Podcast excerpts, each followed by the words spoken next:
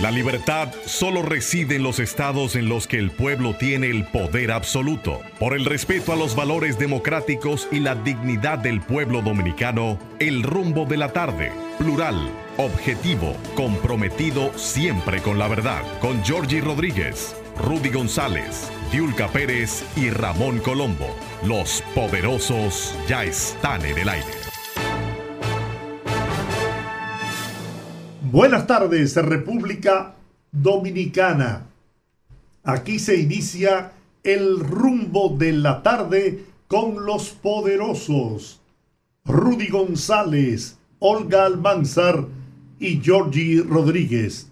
En la parte técnica, Sandy y Papo y Juan Ramón. Estamos en Rumba 98.5 FM en la capital dominicana y Premium 101.1 FM en Santiago, la ciudad corazón para toda la región del Cibao. Buenas tardes. Buenas tardes a toda la audiencia. Buenas tardes después de un fin de semana bastante largo. Qué bueno reencontrarnos aquí en Rumba 98.5 FM para analizar la actualidad, informarles y sobre todo comentar lo más importante en este fin de semana y en esta semana eh, a medias que comienza. Bienvenidos sean todos a este su rumbo de la tarde. Bueno, eh, tenemos buenas noticias hoy. Así es, vi una, vi una foto ahí muy ah, esperanzadora. Ahí está el poderoso ya recuperándose de manera firme. Nuestro amigo, hermano, compañero Rudy González ya está fuera de cuidados intensivos, está ya en una habitación normal en el Sedimat, que fue donde eh, se practicó la cirugía, y nos envió una foto aquí, como quien dice, aquí estoy yo para que sepan que soy un poderoso de verdad. Un añoñadito ahí, sí, ¿eh? señor. Me Con la gracia de Dios, Rudy marcha de manera firme, acelerada, eh, en su proceso de recuperación. Así que, ¿qué más podemos darle sino gracias a Dios por esta obra, una obra más que hace en beneficio de sus hijos? En este caso, de Rudy González. Así es, muy contentos, como siempre decimos, a toda la gente también que le da seguimiento a la salud de don Rudy. También hay mucha gente orando, mucha gente orando, mucha gente dando rodilla por la salud de don Rudy y nos alegramos. Esa fotografía nos llena de alegría y me da mucho gusto saber que como es de costumbre, con su buen ánimo, él ha atravesado por esto con muy buena actitud. Yo creo que yo creo que en la vida parte importante de cómo es el resultado de las cosas, de situaciones, por más difíciles que sean, tiene también que ver con la actitud. Y yo creo que en eso él la lleva eh, por delante. Tiene una muy buena actitud ante todo. Y ya se está paseando por los pasillos de Sedimat, o sea, no se ha quedado acostado en una cama, sino que está dando sus paseitos ya en, los pasillos de, del hospital, ¿no? De Sedimat. Pero bueno, qué bien, estamos felices con esta pronta recuperación que ha experimentado nuestro querido amigo Rudy González. Así es, don Georgie, y este fin de semana, que fue un fin de semana largo, pasaron muchas cosas, pero yo creo que la información más importante, sin dudas, es la inauguración por parte del presidente Luis Abinader del teleférico de los Alcarrizos. Sí, señor. Una obra... 400 mil personas se beneficiarán de este teleférico, este sistema de transporte aéreo. Y bueno, hasta el presidente se subió en, una de las cabinas e hizo el recorrido.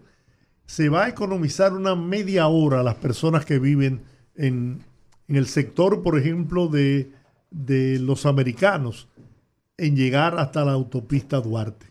Y eso no es nada. Cuando esa nueva línea del metro que precisamente inicia ahí en los Alcarrizos y, empalmará con el 9 de la autopista Duarte esté lista, que prometen que será para em, inicios del 2024. Bueno, pues ahí es que se va a desarrollar en, en toda su amplitud el alto beneficio que esto va a representar para esa gente de los Alcarrizos que era un trauma, era un terror lo que vivían día por día para llegar y para salir de su casa. Así es. Y sobre todo a mí me, me, hace sentir muy bien porque yo considero que estas grandes obras de infraestructura vial y también como los teleféricos son sumamente importantes para países como el nuestro que ya tienen un problema de viabilidad, de congestión, de sobrepoblación, de parque vehicular y yo siento que vienen a contribuir a mover un poquito eh, ese cúmulo de vehículos que existe en la capital. Ese, esa línea del metro también que va a empalmar con el teleférico, más las líneas existentes. Los autobuses. Los autobuses. además, la economía en el aspecto del, del pago de transporte para la gente. Y también algo que casi nunca se menciona y que yo creo que también es sumamente interesante, alrededor de este tipo de infraestructura, de, de, proyectos, también se dinamiza la economía, porque mucha gente comienza a poner puestecitos para vender cosas y yo creo que eso también genera un cierto alivio cuando las personas tienen una clientela a la que pueden utilizar para generar pequeños emprendimientos. O sea que este tipo de, de, de obras son sumamente positivas. Yo aplaudo esta obra, felicito al gobierno porque puedo terminarla a tiempo según lo cronometrado, según, según se planificó y yo creo que es algo muy positivo para la zona de los Alcarrizos y para el sistema de tránsito a nivel general. Y aparentemente, Olga y amigos oyentes, el presidente en los próximos días anunciará la construcción de un tren que irá desde la John F. Kennedy con Máximo Gómez hasta el municipio de Boca Chica, de manera soterrada hasta eh, alrededor del, del, puente de la 17 y de ahí adelante por, ah, de manera superficial hasta Boca Chica. Toda, toda la zona este se beneficiará con este nuevo proyecto que va a desarrollar el gobierno del presidente Luis Abinader. Bueno, pues felicitamos al gobierno precisamente por esta obra y que sigan llegando obras de este tipo. Creo Santiago, Santiago eh, le va a cambiar la vida a los santiagueros también. El teleférico, el monorriel, una serie de proyectos para el transporte, porque en Santiago también se arman unos tapones que Dios guarde uno. La verdad es que sí, hace quizás 10, 15 años uno veía a Santiago como la ciudad modelo en donde tú tenías las facilidades de la capital, pero el tránsito de Santiago y la verdad es que conforme pasan los años el tránsito está casi no igual, no podríamos decir que igual, pero yo siento que va rumbo al mismo tema que tenemos aquí en la capital. Yo creo que el que logre, el presidente, la gestión de gobierno que logre organizar en cierta forma el tránsito que le permita tener esa, esa ventaja que yo creo que impacta de manera determinante en la calidad de vida de la gente.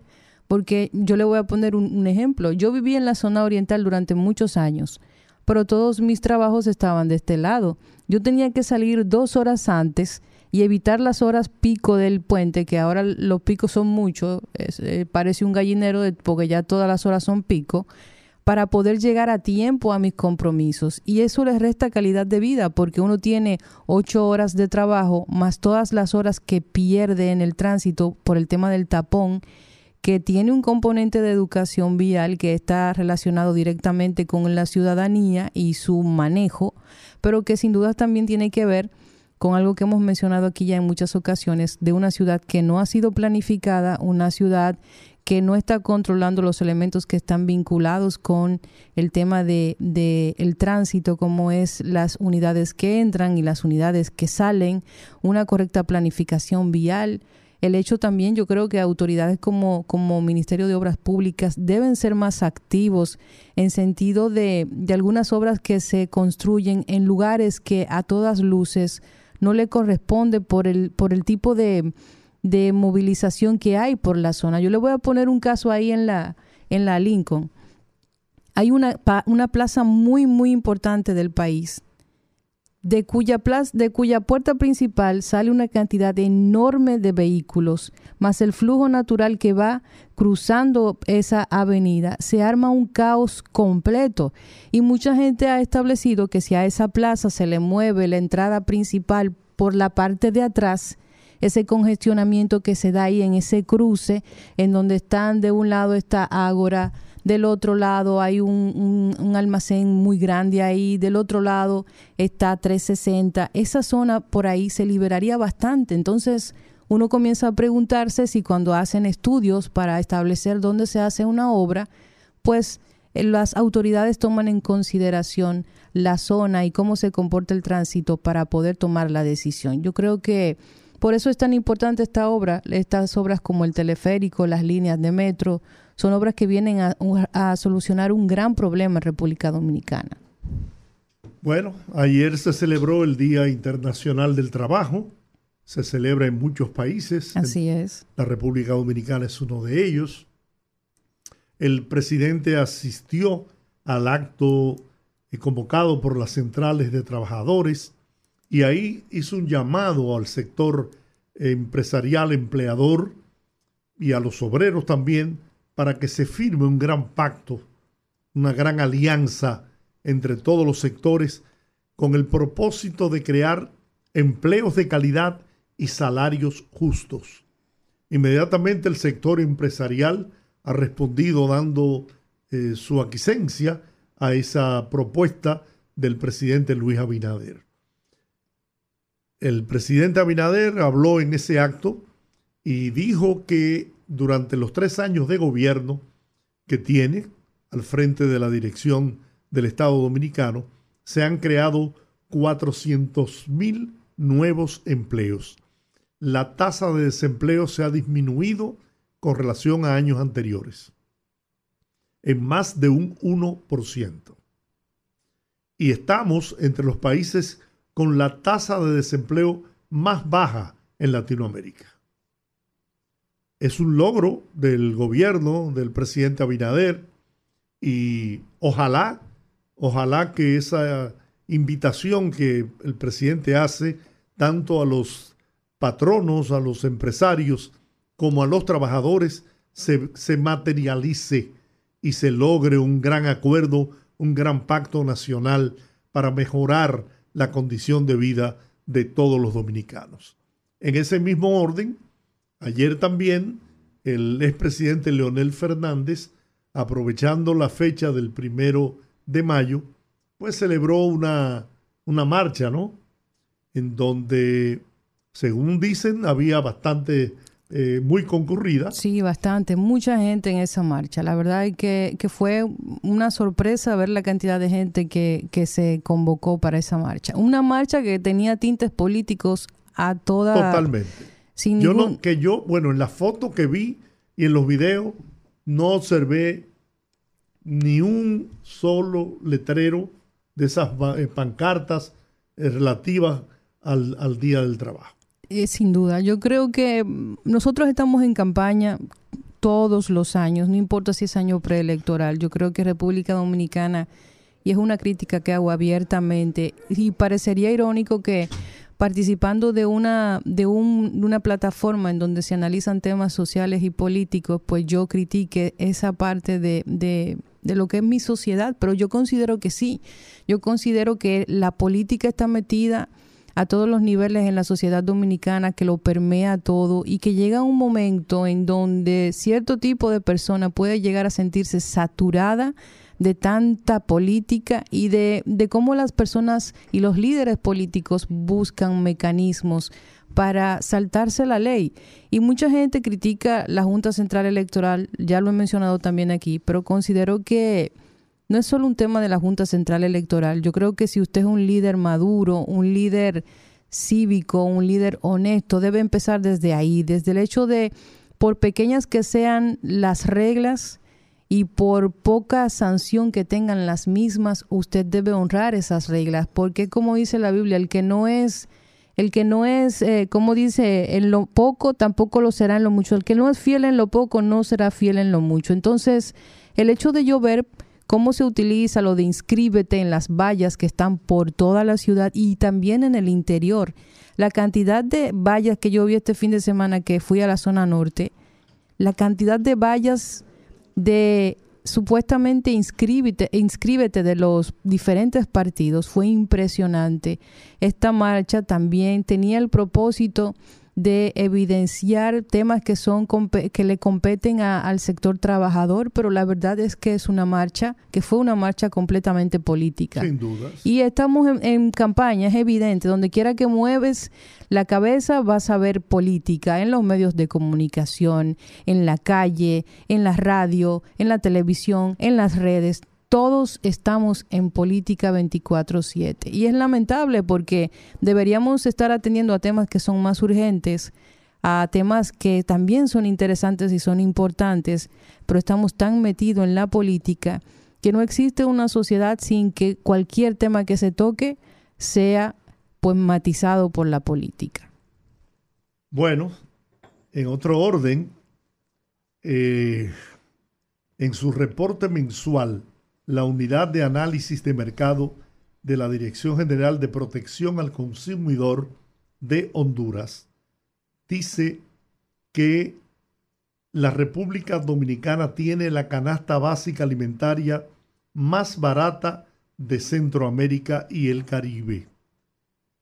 En este reporte, la canasta básica alimentaria de la República Dominicana es comparada con países como Honduras, Costa Rica, Panamá, el Salvador, Guatemala y Nicaragua. La conclusión de este trabajo explica que en la actualidad el costo de la canasta básica alimentaria de menor valor lo posee la República Dominicana. Bueno, déjeme decirle una cosa, don Giorgio, ahí yo voy a diferir. Ese, ese estudio yo lo voy a revisar, lo voy a investigar. Dice aquí que fue Proconsumidor que emitió esas informaciones. Yo no sé el, muchas veces cuando se trata del tema de lo que mencionaba anteriormente de la política, hay una urgencia muy grande de hacer ver como que las cosas están bien. No, pero no es el pro, no es pro consumidor. Sino de, es de, de, Nicaragua. El de Honduras. El de Honduras, perdón. Sí, pero yo no, yo no sé porque vamos por parte. Primero, quizás tengamos la canasta básica más económica. El tema es que no es solo un tema de, tener acceso a ella, que la tenemos porque producimos de todo, sino también la diferencia que existe entre esa canasta básica y los ingresos de la población. Entonces yo creo que ahí no es solamente un tema de decir, bueno, tenemos comida y la tenemos barata. El tema es que cada vez el poder adquisitivo es menor porque el, dinero se devalúa. Eh, cada vez eh, tiene menor valor. Antes para usted comprar un plátano, buscar 15 pesos y luego tiene que buscar 30, ya esa persona está perdiendo poder adquisitivo. Entonces, yo creo que visualizarlo de esa forma es positivo en un sentido, porque siempre hemos mencionado los aspectos Em, que no están relacionados directamente con la gestión de gobierno, que están relacionados con componentes exógenos de la economía, como las crisis que hemos vivido, y sobre todo yo creo con, con cierto grado de reajuste de las fuerzas políticas y económicas en el mundo relacionadas con la crisis eh, Ucrania y Rusia, la pandemia que todavía llevamos secuelas, la variación de los precios del, del, petróleo, todo eso influye. Pero el hecho no es solo que, que nuestra canasta básica sea barata, es que la gente tenga acceso a ella. Y por eso es tan importante lo que mencionaba el presidente ante los sindicatos del tema de los salarios. Por años la tendencia de los salarios en República Dominicana ha sido a mantenerse estática y si no cambiamos esa realidad, probablemente vamos a tener una sociedad cada vez más con menos equidad social, porque las cosas que suben no tienden a bajar. Incluso cuando la economía se estabiliza, a menos que sea por una ley de oferta y demanda, las cosas que suben no tienden a, volver a un precio anterior. Pero sí tenemos que garantizar que la gente tenga el acceso a un salario digno para que pueda tener acceso a esa, a esa canasta básica. Entonces yo creo que es, importante tener una canasta básica económica pero más importante que eso es que la gente gane lo suficiente para poder tener acceso a ella. además hay que decir algo. Este estudio no dice que la canasta básica es, está barata. que es accesible a la gente. No, la canasta básica se ha ido por encima del presupuesto de las familias. Lo que señala este estudio es que es, está por debajo de la canasta básica en esos otros países de Centroamérica y el Caribe. Dice al final, la conclusión de este reporte indican que si bien es cierto que la inflación ha afectado a todos los países de Centroamérica y el Caribe, incluyendo la República Dominicana, esta, o sea, nuestro país, tendría un costo inferior en la totalidad de consumo a los demás países de referencia, lo que coincide con los datos mostrados por el Banco Central de la República Dominicana, que indicó que la inflación interanual se ha reducido a 5.90%. O sea que no es que esté solo barata, sino que es la más económica de, la región. De la región. O sea, no es que, no es, que es eh, accesible para la gente, ¿no? Todavía está caro. Ahora, la diferencia es que sí, ciertamente, muchos artículos han subido de precio, o la gran mayoría, pero no hay desabastecimiento. Yo creo que ahí es donde está el punto. Nosotros tenemos esa ventaja. Muchos países, incluso países grandes, países desarrollados, países con una economía fuerte, no tienen esa peculiaridad que tenemos en República Dominicana, en donde en una región muy pequeña, muy concentrada, de apenas 48 mil kilómetros cuadrados, nuestros diferentes tipos de clima, nuestros microclimas permiten una variedad de productos que la gente tiene acceso a ellos de manera muy sencilla. Yo creo que en ese sentido el hecho de que seamos un país agrícola con una vocación agrícola tan pues tan profunda tiene un impacto al final en la forma en que la gente tiene acceso a los alimentos. Pero recordemos que la canasta básica no solo se trata de alimentos, también se trata de servicios públicos. Y yo creo que ahí también tenemos una deficiencia. Yo creo que en materia, por ejemplo, lo he dicho siempre y lo sostengo, creo que en materia de educación y de salud hemos tenido un pequeño revés en los últimos años y eso también tiene que ver, tiene que ver el hecho de que muchas familias tal vez tienen lo básico para conseguir comida, pero no tienen acceso, qué sé yo, para poder salir un fin de semana y gastar algo, un alguito más con sus hijos en una cena fuera de casa. Y yo creo que eso también es sumamente importante para la calidad de vida de la gente, que la gente tenga la posibilidad de, distenderse, de divertirse, de, hacer actividades que no, en, las cuales no se sienta presionado por su capacidad económica, que tenga buena educación, que tenga buena salud, que no tenga que disponer de recursos adicionales para tener acceso a servicios como eso de calidad. Entonces yo creo que en ese sentido, como le dije inicialmente, no es solo que la canasta sea la más barata, sino que la gente pueda tener acceso a ella. Lo cierto es que se están haciendo grandes esfuerzos.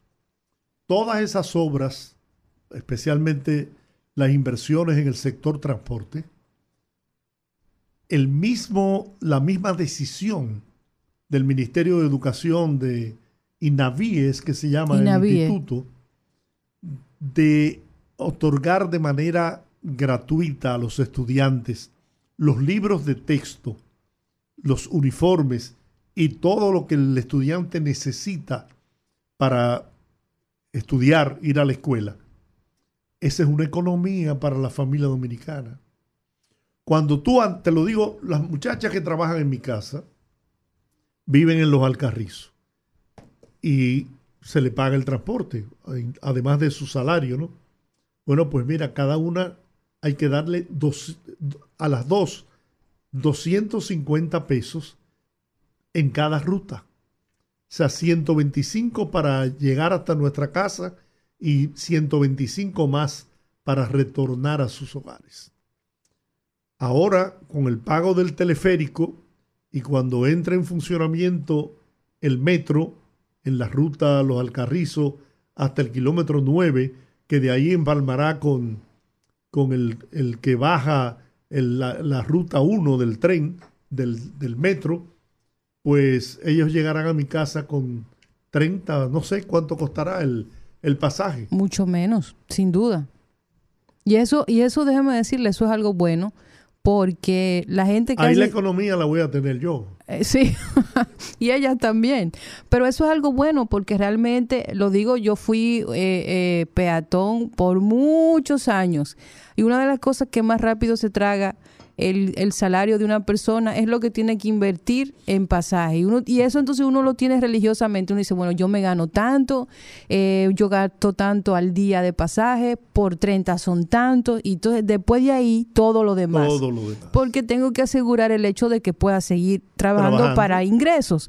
Pero para un dominicano que tiene que viajar, por ejemplo, como le dije yo, yo tenía que ir en mi época universitaria de mi, de mi, del kilómetro once y medio hasta la Mella, la Mella, ¿qué se llama? No, el parque, eh, el parque Enriquillo. Yo soy mala para la calle. Yo cogía una guaguita ahí que me llevaba hasta migración.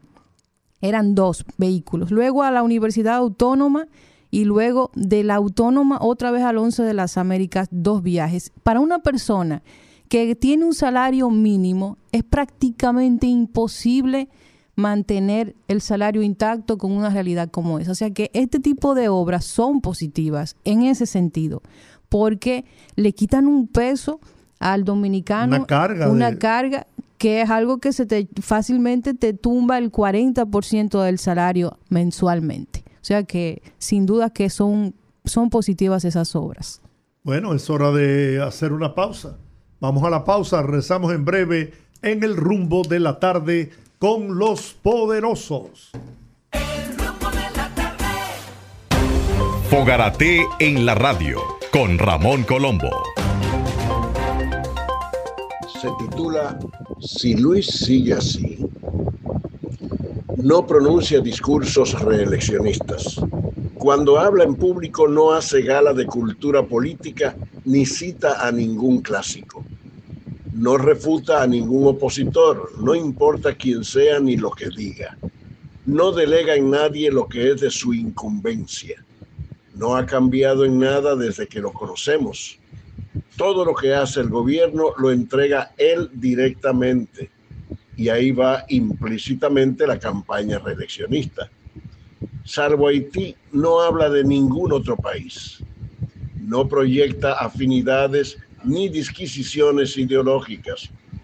Es un caso especial, pues no se le ve en fiestas y se dedica exclusivamente a trabajar. Si sigue así, Luis va a ganar. Fogarate en la radio con Ramón Colombo.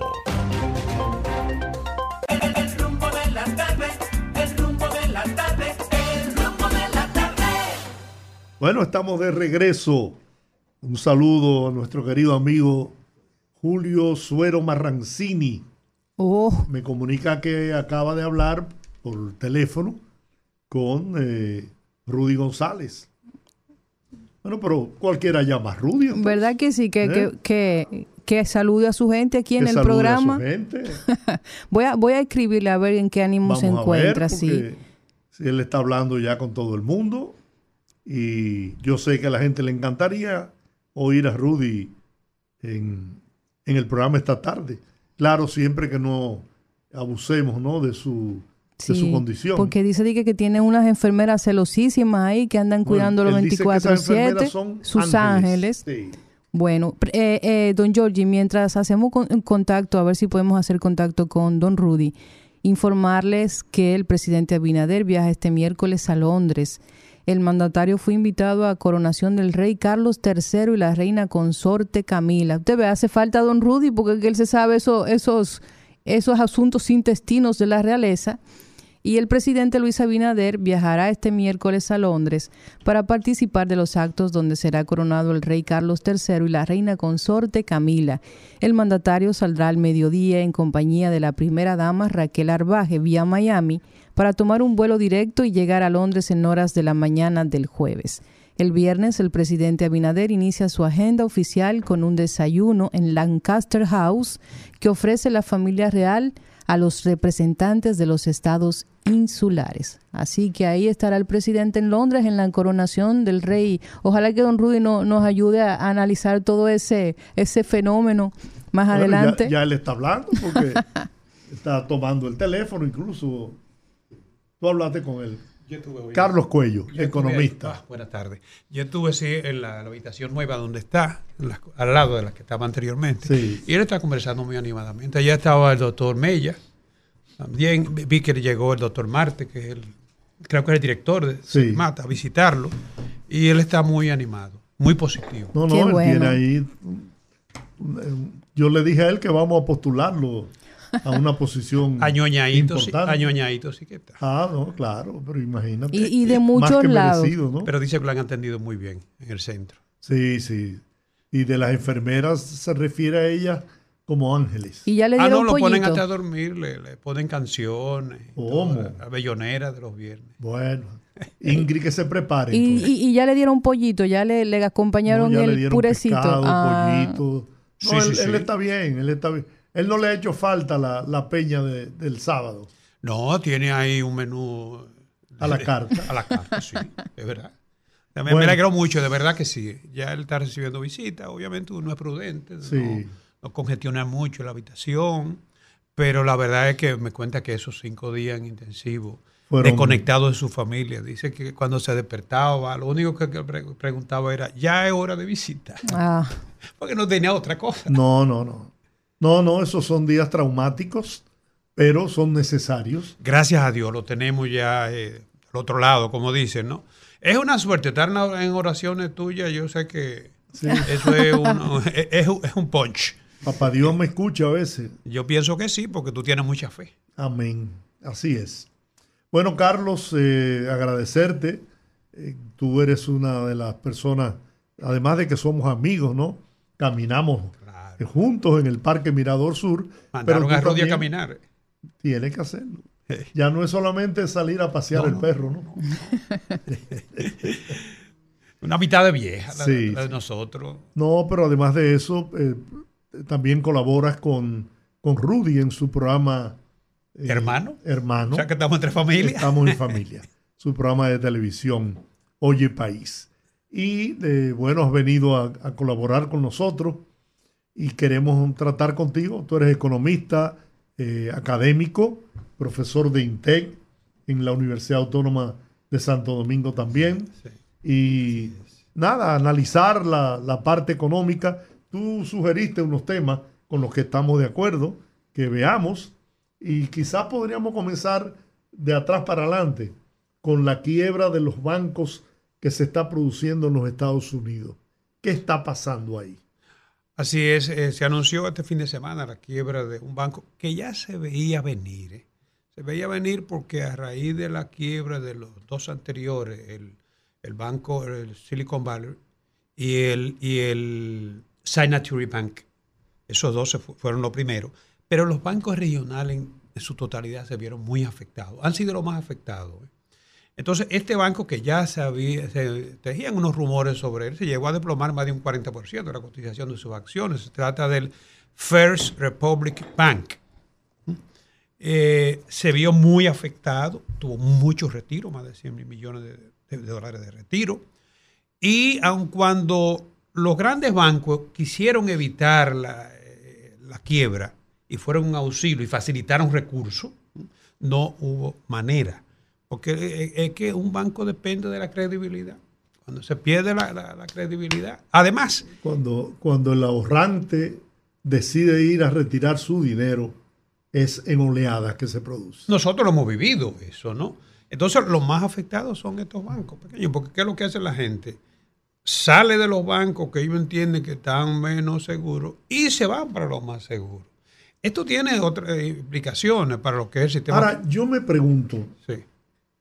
Porque la banca en los Estados Unidos tiene una garantía. Es los muy tienen una garantía de la Federal Deposit Federal, Exacto. Creo que hasta 100 mil. 250 mil. Ya lo subieron. Sí. 250 mil dólares.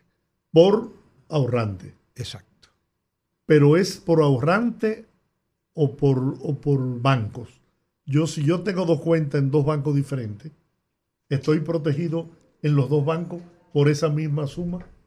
Eh, hasta 250 mil pesos por cuenta, eh, o sea que debe protegerte si ese banco fracasa. No, no, te pueden contar lo que tú tengas en otro banco. No, no, me refiero en caso de que yo esté en dos bancos y lamentablemente los dos bancos colapsen, me cubre en los dos bancos. Debería cubrirte en los dos bancos porque es por cuenta. Es por cuenta. Sí, es por cuenta. Y en este caso, este banco justamente tenía la característica de que era depositario de grandes clientes, incluyendo creo que el, Elon Musk. Era, eran los grandes depositantes. Y eso hace que la gente diga, bueno, pero si ahí están los grandes, es muy difícil. Aquí pasó, pasó exactamente lo mismo. ¿eh? No, porque ahí están los grandes. No, es que cuando son los pequeños los que comienzan a hacer la bulla, ¿no? Y eso es lo que más le, hace daño al banco, a un banco, ¿no? Entonces, en, este caso, la, las autoridades actuaron aprovechando el fin de semana, antes que abriera la bolsa de valores, porque ya ese banco, ya las acciones estaban desplomadas, ¿no? Y parece que hicieron una pequeña subasta entre los grandes bancos. Valga decir, van a quedar cuatro bancos grandes en Estados Unidos, Wells Fargo, Citibank, este que lo adquirió, que es JP Morgan Chase. Bank of America. Y Goldman Sachs. Exacto. Eso, van a ser los, grandes bancos, que gradualmente, por lo que por lo visto, se van, van a ir absorbiendo los pequeños. Porque los grandes perdedores ahora son los bancos regionales. Hoy, precisamente, en la bolsa, en la cotización de la bolsa de valores, tres bancos regionales tuvieron caída de dos dígitos en su cotización. Tres bancos regionales. Aquí tengo el PC West, el Metropolitan Bank, un 18% cayeron las acciones. El PC West cayó en un 26% y el Western Alliance cayó en un 16%. Cuando te caen las acciones la cotización de esa magnitud, con posibilidades de que sigan desplomándose, porque es un problema que afecta al sector, no es un problema tuyo. ¿Esto es un efecto dominó precisamente de los dos primeros bancos o hay algo en la economía norteamericana que está también provocando este ambiente de, mm. falta de, confianza? Mira, eh, podríamos decir en, primera instancia que es un efecto dominó, pero en este caso siempre hay, un conjunto de variables, ¿no? Eh, en, la política monetaria de Estados Unidos ahora mismo es restrictiva. Porque la política monetaria fue expansiva. En los momentos. 5.5, ¿no? Sí, ya sobrepasa los 5 en algunas de, de, las tasas, ¿no? Eh, por cierto que, bueno, se lo vamos a ver más adelante porque ellos revisaron las tasas ahora. La Junta, ahora precisamente se, se reúne esta semana la Reserva Federal. Exacto y antes de eso parece que querían ya decidir este asunto, ¿no? Pero mira, el gran enemigo de los bancos en toda parte del mundo son las tasas de interés. Y la política monetaria actúa sobre la tasa de interés. Antes estuvieron a la baja. Ustedes recuerdan que nosotros compramos aquí financiamiento a tasa fija de que a un 8. Y ahora los bancos están captando a más de un 11, hasta un 12. Entonces, cuando tú tienes ese desfase de tasa, es verdad que se pueden ajustar, pero no es lo inmediato. Los clientes, si tú no le subes la tasa pasiva, te retiran el dinero. Claro. Entonces, e, ese es el principal enemigo de los bancos, esos cambios de tasa. porque el, financiamiento de los bancos, el capital de los bancos, precisamente lo aportan sus ahorrantes. Claro, claro. Sus depositantes. Aquí Entonces, no es verdad que yo voy a permitir que tú cobres una tasa al 11, al 12, al 13, hasta el 15 y me vas a seguir pagando lo mismo que me pagabas antes. Pero por no la inversa. O sea, cuando tú eh, como banco tú prestaste a una tasa fija de un 8 y de repente ahora tus clientes te reclaman un 12. Un 12. Entonces, eh, eh, es una situación, como te digo, que afecta a cualquier banco en cualquier país del mundo. es evidente que ahora, con la salsa de tasa también, se reduce el financiamiento al consumo. Se reduce la inversión. La inversión privada. Por eso pienso yo es que el gobierno ha tomado la decisión política, económica, es correcto. de incrementar el gasto público. Es correcto. La inversión pública. Es correcto. Es, es, la respuesta, o sea, una manera de tú amortiguar el efecto no deseado, pero derivado de una política monetaria restrictiva. Porque que era necesaria, ¿verdad? Claro. Para poder Hoy tenemos una inflación de 5.9. Precisamente por eso el Banco Central, que ya se reúne todo al final de cada mes, mantuvo esa tasa invariable, 8.5. Fíjate que desde noviembre, cinco meses, no la, no la ha revisado a al alza. Y por lo visto, a diferencia de las reservas federales, que comenzó último que nosotros y ha hecho 6, 7 aumentos de tasa. Nosotros comenzamos en noviembre del año pasado y precisamente a noviembre de, digo, del antepasado, a noviembre del año pasado el Banco Central ya detuvo la salsa de tasa. Hay señales de que podrían, de que esas tasas podrían ser revisadas en algún momento. ¿Sabe por qué? Porque en enero precisamente tuviste la resolución del Banco Central que liberalizó unos 21 mil millones de pesos, que por cierto dice que ya han colocado unos 3 mil y tantos millones. Y se han beneficiado, creo que... Unas mil personas. Beneficiarias, exacto.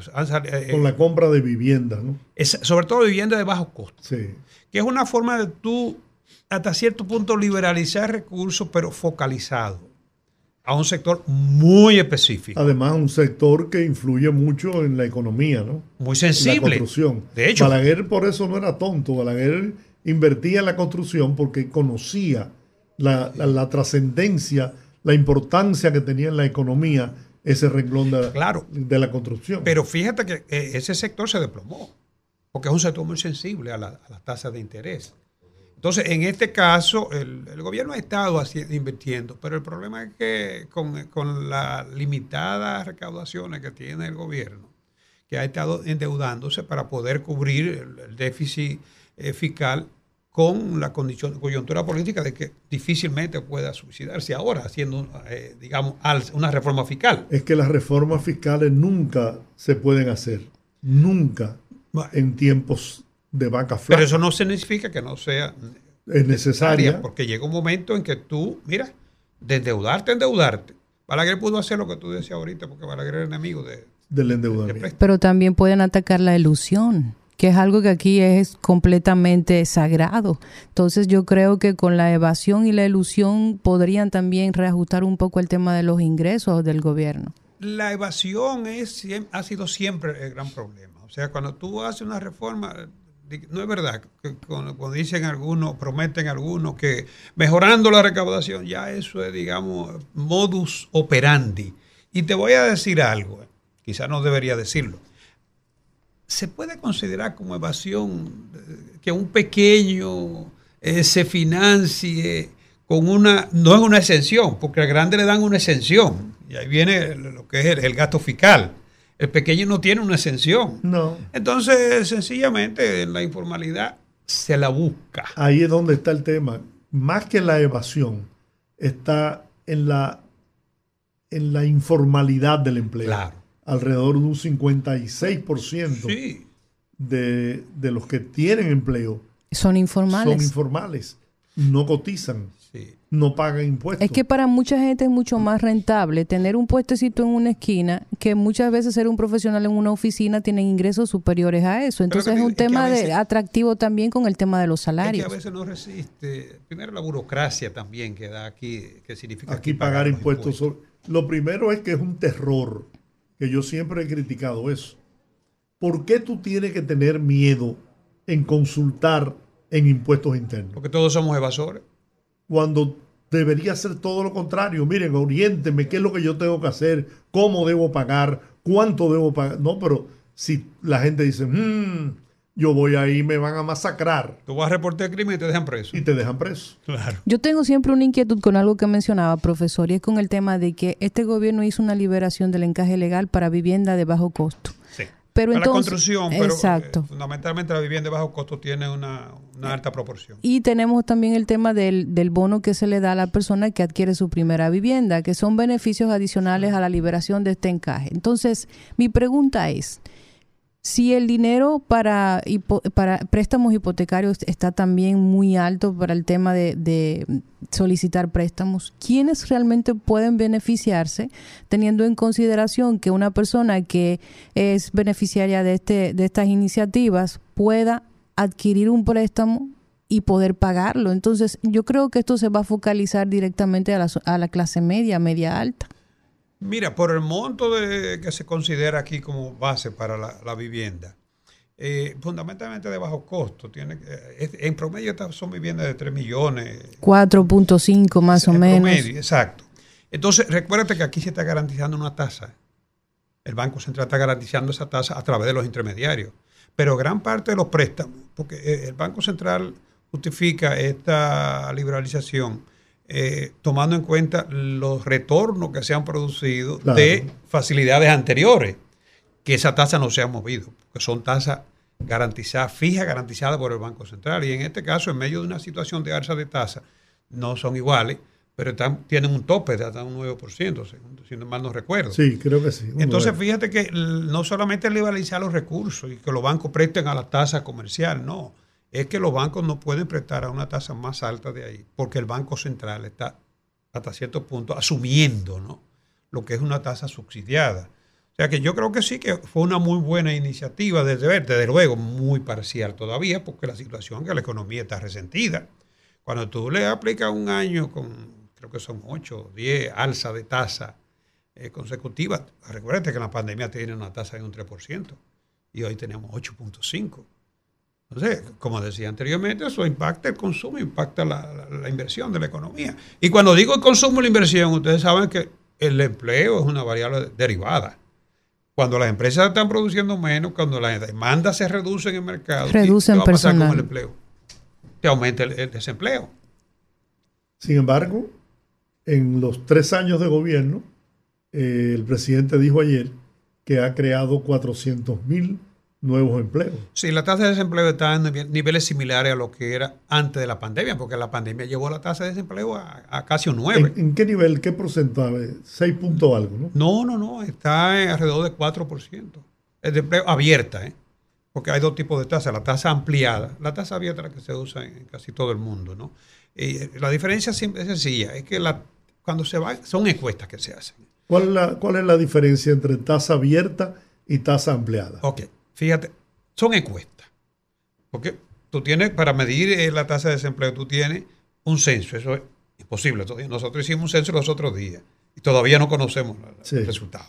Lo otro sería... Eh, todavía hay gente que no le han pagado a los, a los Y gente que no fue censado. Entonces, lo otro Por mi casa ni pasaron. Bueno, lo otro sería un registro la gente no se, registra cuando sabe que tiene posibilidad de que lo van a llamar. Pero eso tampoco, ¿no? Entonces lo que procede ya aquí son las encuestas. Una encuesta se hace una muestra, como es natural, ¿no? Se visitan esos hogares. La pregunta es muy sencilla. ¿Usted está trabajando? No. ¿Usted ha trabajado en los últimos cuatro semanas? No. ¿Usted le interesa trabajar? Sí. Pero usted ha buscado empleo en las últimas cuatro o cinco semanas, creo que dice. No. Entonces ya tú eres un desmotivado por no decir un vago. Eh, pero eso no se incluye ya en la tasa de desempleo abierta. En la ampliada sí. Por eso la ampliada es mucho mayor. La ampliada debe estar como tres veces lo que es la tasa abierta. Pero internacionalmente lo que se usa es la tasa, es la tasa abierta, ¿no? Porque el demotivado, señores, hay gente que no te dice la verdad, pero no es que estén demotivados, a lo mejor son mantenidos. Sí. O propiamente. Y se sienten cómodos. Sí, hay gente que está en paz con la vacancia. Exacto. Sí, no tiene ningún conflicto moral con eso, pero bueno. Profesor, yo quiero irme otra vez al tema inicial sobre la quiebra de bancos en Estados Unidos. Casi siempre los expertos en, temas económicos dicen que cuando le da gripe eh, a Estados Unidos, a nosotros... nos da una neumonía crónica grave. ¿Existe realmente una relación directa entre este fenómeno de los bancos en Estados Unidos y algo que pueda afectar las variables económicas en el país? Mira, es difícil. Tú sabes que ahora mismo cualquier eh, fenómeno que ocurra, eh, qué sé yo, en Irak, eh, en Rusia, fíjate el caso de la guerra de Rusia y Ucrania, se cunde, como dice, se, difumina por todo el mundo. Claro Claro, porque las noticias circulan y en las redes todo el mundo está, informado. El, Banco Central dio unas declaraciones a raíz de las primeras dos quiebras ¿no? y dijo que en lo inmediato ningún banco dominicano tenía corresponsabilidad con esos bancos.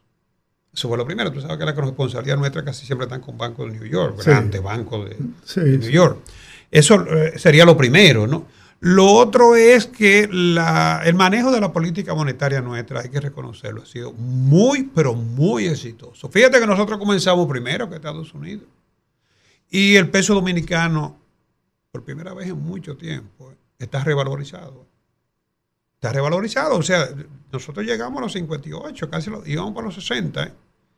Y ahora mismo tenemos una tasa de cambio que está por debajo de los 55. Los bancos comerciales están en 55.75.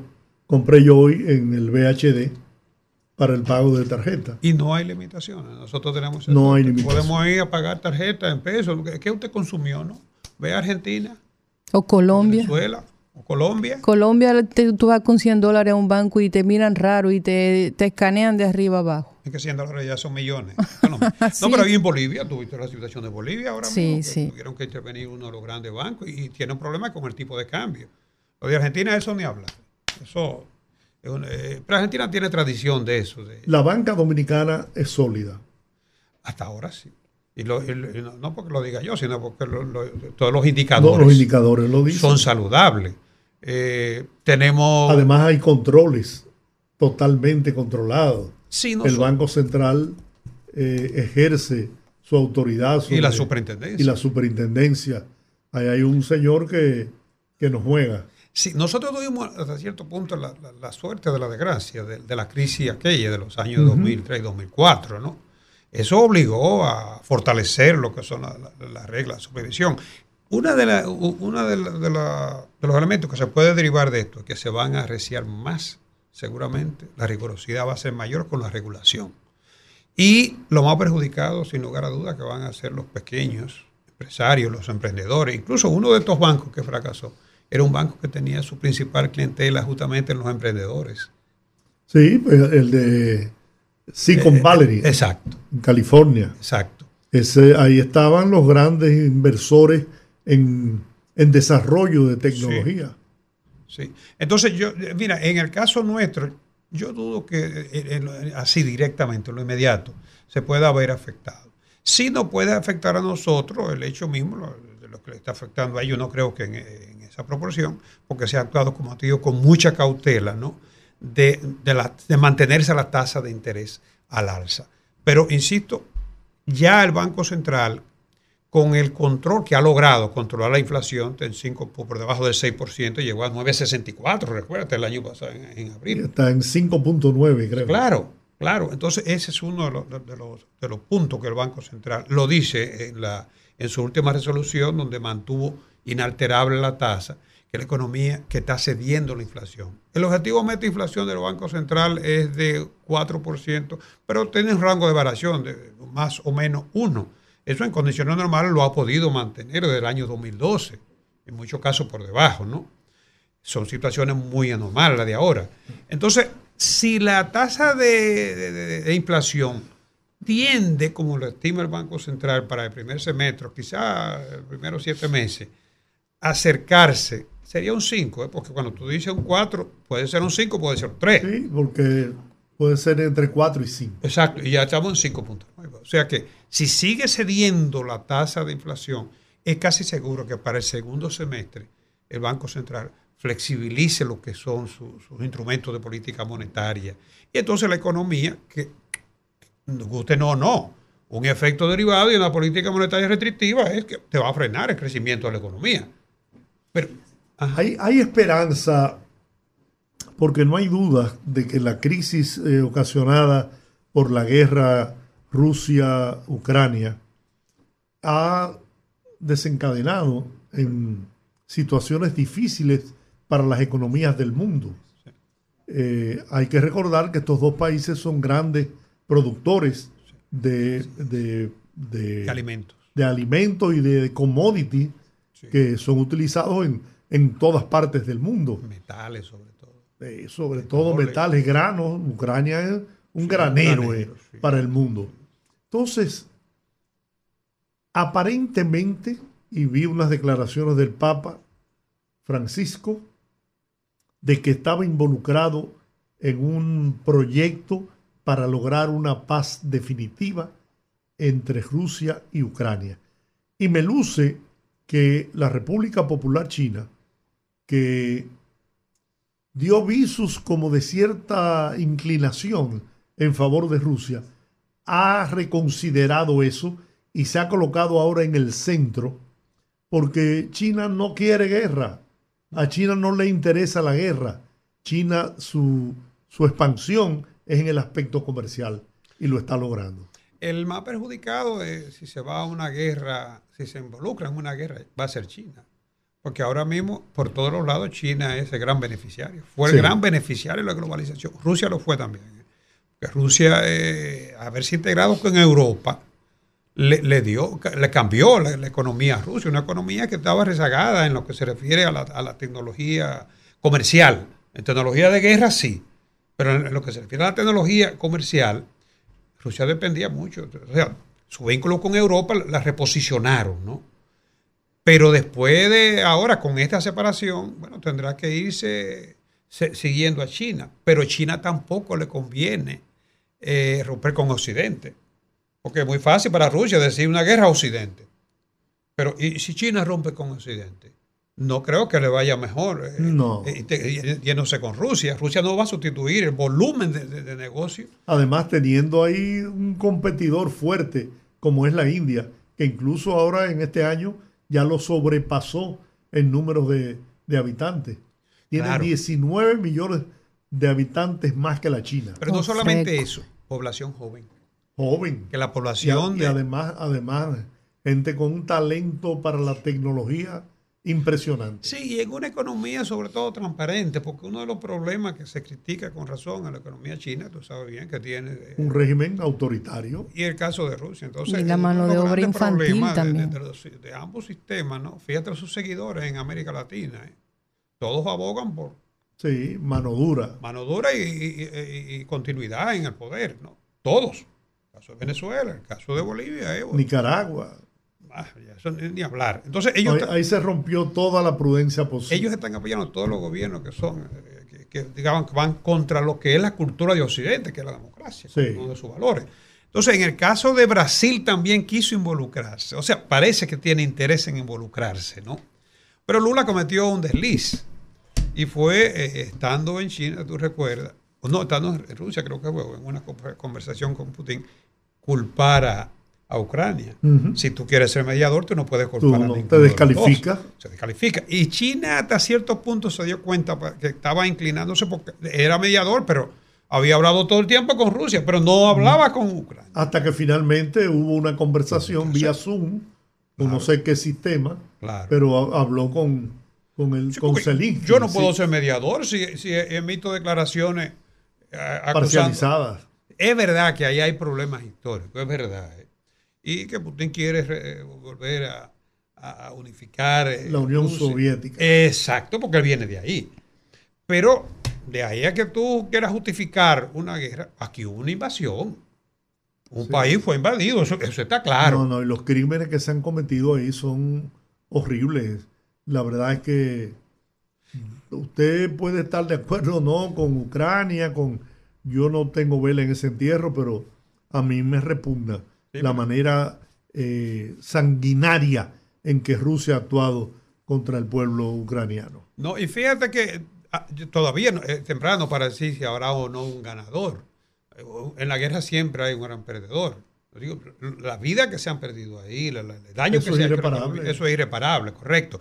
Pero cuando tú dices que tú vas resolver un problema en una semana o en 10 días y manda un 50 kilómetros de tanque y hace y difunde noticia de que es aplastante y tiene y todavía tienes un año y pico y no has podido y no ha podido entonces yo, yo no sé la tecnología si, tú puedes ser yo no sé si tú puedes ser declararte como ganador de, una cosa la tecnología ha influido mucho que tú pensabas que en una semana ya ya el asunto no está ni siquiera en la fuerza aérea, en el poder de los aviones.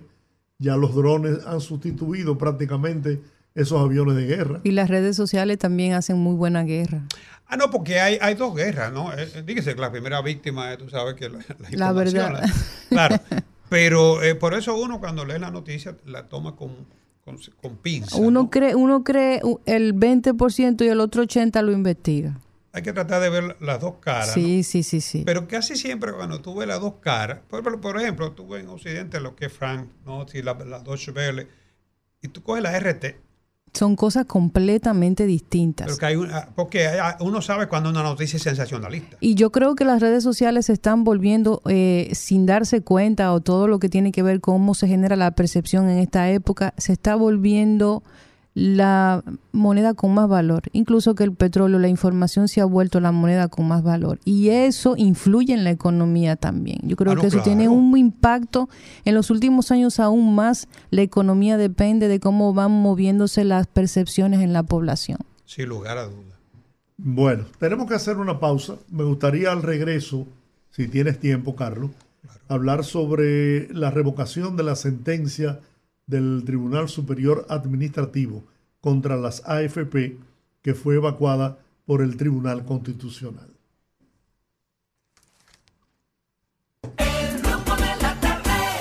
Bueno, estamos de regreso.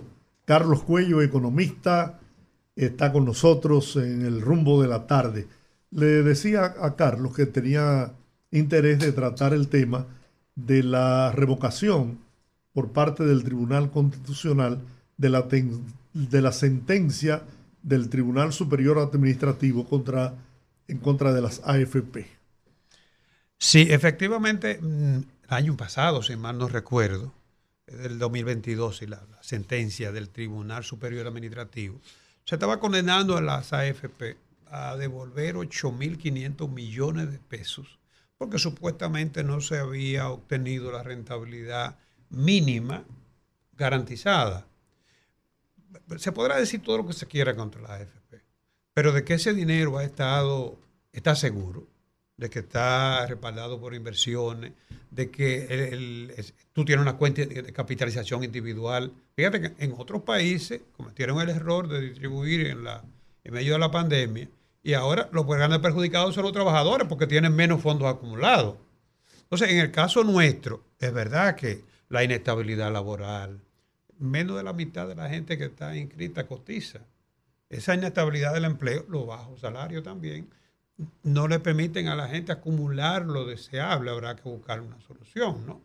Pero eso no significa que tengamos necesariamente por eso que destruir algo que ha dado su fruto. Son ya casi más de mil, un billón de dólares que se, de, pesos que se están acumulando. O sea, alrededor del 15% del PBI ya está acumulado desde los trabajadores. Fondos son de los trabajadores. Entonces, la idea, lo que pasó fue que ese portafolio tiene una parte que está en dólares. Con el problema de la revalorización del peso dominicano, ¿no? Obviamente que eh, eh, hubo que reconocer, eh, tú reconoces ganancia cambiaria cuando tú tienes un alza, pero en este caso, lamentablemente, fue lo contrario. Pero eso fue momentáneo. Eso en ningún, ningún momento eso bajó la rentabilidad, cayó momentáneamente, pero tú sabes que la rentabilidad se saca para, un ejercicio es anual. Anual. Entonces, este, yo no sé cómo, basado en qué, Tribunal Superior Administrativo, de esa sentencia motrenca que dan aquí, ¿no? Estaba condenando a las AFP a devolver 8.500 millones a los, a los ahorristas. Afortunadamente, el Tribunal Superior, el, en este caso constitucional, dio una sentencia ya anulando e, e, ese fallo, que ya es, el Tribunal Superior, ¿no? Porque la verdad es que hay que tener mucho cuidado con este tipo de, sentencias. Yo me pregunto, los sectores afiliados a las AFP, sean trabajadores. Eh, los trabajadores que son los verdaderos dueños. Son los verdaderos dueños. El, sector salud incluso está pidiendo que se revise, eh, piden que se eliminen. Yo creo que eso es muy extremista, ¿no? Pero cabe la posibilidad de que puedan reducirse los beneficios que reciben las ARS y las AFP? Yo pienso que sí, o, por lo menos hacer una mejor, en el caso de las AFP, que son diferentes, eh, que haya una mejor redistribución, que yo quiero que ese margen de, ganancia que ha garantizado la supervivencia del sistema, del sector, ¿no? Ese margen de ganancia debería ser revisado, porque no es lo mismo en principio, se fijó, se fijaron unos margen de ganancia, aunque ha sido revisado, pero muy marginalmente después, ¿no? Es para garantizar la sostenibilidad de, ese tipo de institución, pero al nivel que hemos llegado ahora, ya con el volumen, tú puedes reducir un poco la, lo que son las la, ganancias. Los márgenes de beneficio. Claro, no digo que todo el problema se radique en ello, porque a veces se quiere decir que el, hecho de que la pensión no alcanza, no, no van a alcanzar aunque tú, lo quites todo. Y, lo otro sería absurdo, volver al sistema anterior de reparto, eso, eso sería absurdo. Eh, en este caso, como te digo, hay un, hay un proceso de revisión de la ley 8701. Y si eso es un ahorro, porque en efecto es, un, ahorro, Es un ahorro. ¿Por qué entonces no se le da la posibilidad a esos ahorrantes que en casos que justificados puedan recurrir a un porcentaje de esos recursos ahorrados? En realidad es un ahorro para, muy específico para el retiro. Se supone que debe producir. Sí, pero tú lo que haces, bueno, afecta tu tu retiro. Pero si tú tienes una emergencia de un hijo que se te va a morir y tú necesitas X cantidad de dinero y lo tienes ahorrado en un, porcentaje de lo que tienes, te permite salvar la vida de tu hijo. Yo creo que en casos como o tú mismo, la tuya, gracias que, te ven en una situación que tú dices, bueno, pero ya no me queda más nada. Claro. debería permitirse que tú, que tú lo retires en esas condiciones, ¿no? Pero todas esas son cosas que yo pienso que deben estar ahora. Pero para eso hay que modificar la ley. Ah, no, claro, claro. Pero hay un proceso ahora de revisión de la ley. O sea, la, parece que está durmiendo el sueño eterno. Lo que pasa es que aquí los intereses son, muy fuertes. Fíjate que el código nuestro es del 92. Fue aquella famosa reforma de que hizo Balaguer. ¿eh? Le han hecho algunas enmiendas. Pero en la coyuntura actual, ¿tú crees que 30 años después, 30, ¿no? 92 exacto, ese código debería estar prácticamente intacto. Igual. ¿eh? Óyeme, tú tienes la jornada extendida, tú tienes el trabajo eh, remoto, tú tienes una serie de actividades que no existían. Entonces, ese código no puede regular eh, esas actividades. Se ha plantado, se ha trancado, porque los sindicalistas, debo reconocer que han sido muy sensatos en la parte de la seguridad social, en la parte de la, de la pensión. Ellos se han opuesto en todo momento ¿no? a que esos fondos sean pero en el, caso específico del Código de Trabajo, ellos dicen que la cesantía es un derecho adquirido y que eso hay que mantenerlo. O sea, se ha planteado alternativas de un seguro por desempleo. Un seguro de desempleo. Pero la cesantía con el anticipo, tú sabes que son dos yugulares que tiene cualquier empresa. Porque te, te trancan el negocio. Ayer se celebró el primero de mayo, Día Internacional del Trabajo. presidente de la República, Luis Abinader, asistió a un acto convocado por las centrales de los trabajadores, centrales obreras. Y en ese eh, marco, pues, eh, hizo un, un llamado, una propuesta para la creación de un gran pacto nacional tendente a mejorar la calidad del empleo y mejorar los salarios de los trabajadores y obreros en el país. ¿Hay posibilidad de eso? Bueno, por cierto, fíjate que este primero de mayo eh, no, no, apareció en lo que son la reivindicación el reajuste salarial, el salario mínimo, porque se hizo reajuste ya para, el sector no, no específico, no, no, ¿cómo se llama? Sector no, no centralizado. Y ya se hizo también para la zona franca. Los trabajadores comenzaron a, a cobrar en abril, de las pocas veces que se, que se hace efectivo antes de mayo. El año pasado fue en junio, me parece, ¿no? Y por lo menos compensó la inflación. Aunque una parte se va a hacer, creo que a partir de, enero. Pero estamos llevando el salario Un mínimo. 5%. Estamos llevándolo ya a más de 450 dólares equivalente, ¿no? Digo, a escala superior, es cierto, ¿no? Entonces yo creo que eso le quitó mucha presión. Todas esas huelgas que han estado haciendo por ahí. La el primer punto iba a ser el reajuste, salario mínimo. Entonces, de eso no se habló porque se acaba de hacer un, reajuste salarial. Yo creo que se ha ido mejorando también la calidad del empleo y la productividad nuestra ha ido mejorando. Eh, ciertamente eh, se debe lograr una mejor participación del trabajo, porque la riqueza la crea el trabajo y el capital. El capital sin el trabajo no puede crear. Redistribución de riquezas. El país crece, pero no se redistribuye la riqueza. Economía. Ese es uno de los grandes problemas nuestros, que somos una de las economías de mayor crecimiento en América Latina pero hay inequidad en la distribución del ingreso. No digo repartición de la, de, la ganancia. ¿Y la corrupción? necesita, eh, necesita excedente para poder hacer reinversión. Eso estamos claros, ¿no? Y el Estado, de hecho, también se sacrifica, como lo ha hecho con el este, por ejemplo. La gente se critica, bueno, que la zona franca, que no pagan impuestos. Sí, pero espérate. Son más de 200 mil empleos de calidad y estable. De calidad. Entonces, pues ya la zona franca aquí no es la típica zona franca textilera. Eso es menos de un 30, como un 20 y pico por ciento. Entonces, esa gente que está en ese tipo de empleo, que además está siendo entrenada, ¿eh? Eh, digamos que al Estado le cueste renunciar a X impuestos que no es un problema solamente de nosotros, porque si, aquí ellas ven que tienen menos rentabilidad, se van a otros países, le, tienen la mano Como nos pasó en una década atrás, que empezaron a irse a, Centroamérica. Claro. Entonces, eh, el Estado reduce, esos ingresos. Pero esos empleos que se están creando ahí, ¿qué más deseable? Un Estado hiperburocratizado, cobrando impuestos, o que tú le dejes al capital que, que invierta. En el caso nuestro, la inversión privada, señores, representa el 85%.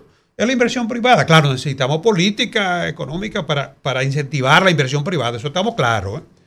Pero no solamente eso, la inversión privada es el 85% de lo que la generación de productos.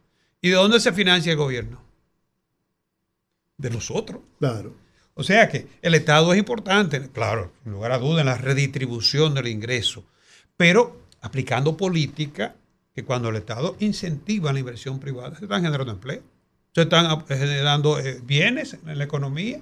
Lo importante, lo que necesitamos, que haya armonía entre el trabajo, el capital y, por supuesto, el apoyo del, Estado, con políticas que, incentiven la inversión.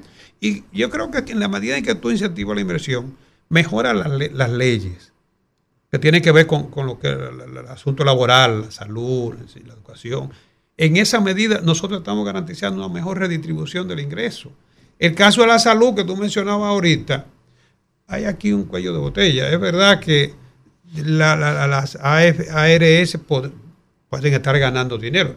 Toda actividad empresarial Claro. Tiene que ganar. El tema es que la salud es un derecho, no un negocio. Entonces, en el momento en que convertimos un derecho ciudadano en un negocio, se desvirtúa el sistema. Yo creo que el gobierno debería tener mayor participación en la salud. Sí, pero es que el gobierno debe garantizarlo con lo que es ese servicio público de salud.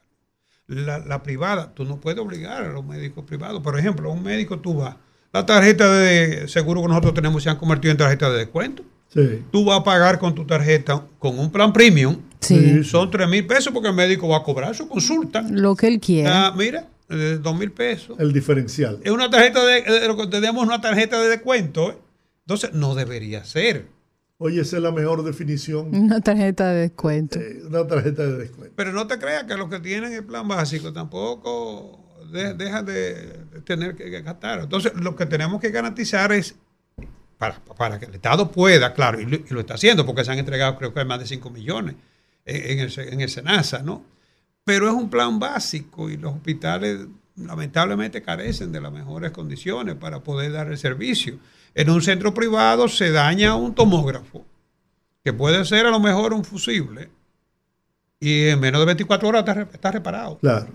Ahora, en un hospital, llenar una requisición, enviar eso, que, que, que óyeme, tú sabes, eso se pasa. Por eso tú dirigiste un, emisor.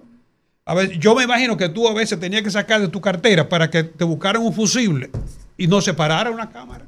Así es. Porque es así en una entidad estatal, ¿no? En el privado no.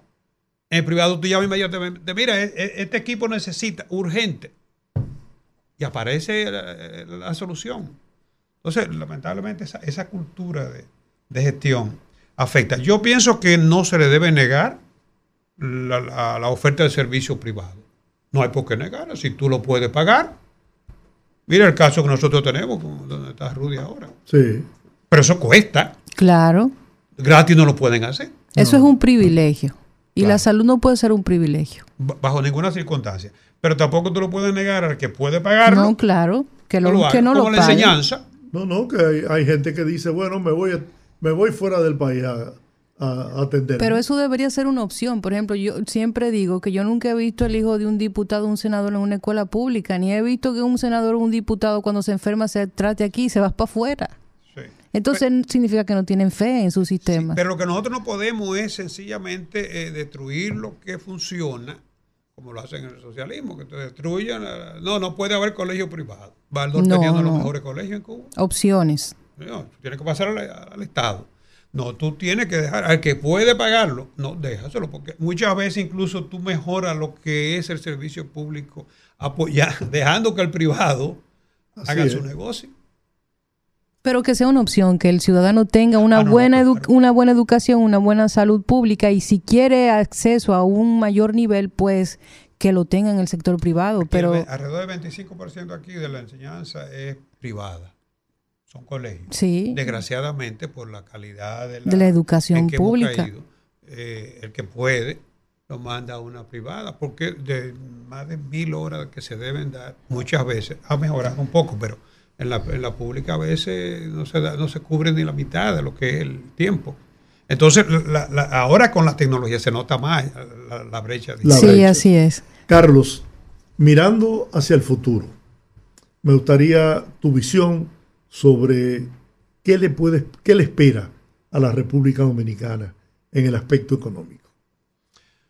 Mira, nosotros ahora en medio de una situación muy convulsa, que lo recogen el Fondo Monetario, el Banco Mundial, habrá una desaceleración de lo que es el crecimiento. Ellos mismos están revisando sus cifras eh, cada dos o tres meses, ¿no? Eh, porque la volatilidad de los mercados hace que sea difícil poder, se hacen las proyecciones, pero hay que revisarlas. Lamentablemente una vez a la baja, otra vez a la alza. República Dominicana está muy bien situada, lo dicen incluso los grandes bancos de inversión, hemos visto declaraciones, lo dice el Fondo Monetario, lo dice el Banco Mundial aún en medio de una situación de crisis que para América Latina se proyecta menos de en torno a un 2% de crecimiento, para la República Dominicana se proyecta el doble de la región y de la subregión también de Centroamérica, que es donde estamos nosotros ubicados.